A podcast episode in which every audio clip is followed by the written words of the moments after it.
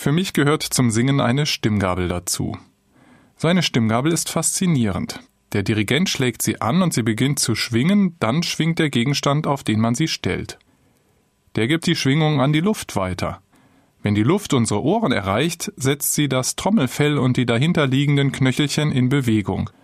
Schließlich wird das in einen Nervenimpuls umgewandelt und kommt so als Ton in unserem Gehirn an. Eine Schwingung löst die andere aus. Beim Chor oder Orchester, wenn es gut geht und alle hinhören, dann sind alle Musiker auf der gleichen Wellenlänge.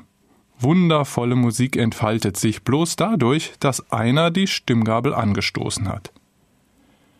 Im großen Raum unserer Existenz, unseres Lebens, da glaube ich, dass Gott der ist, von dem die Schwingungen des Lebens ausgehen.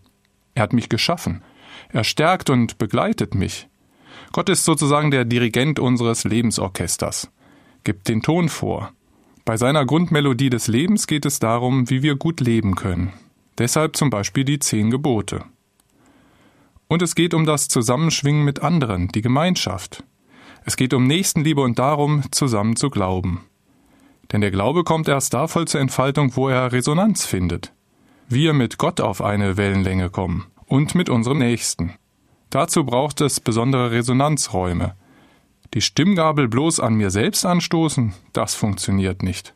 Es braucht für den Glauben besondere Zeiten, Orte und ein besonderes Miteinander, die Gemeinschaft der Glaubenden. Die Kirche, die gibt es, damit aus meinem kleinen Glauben mehr wird.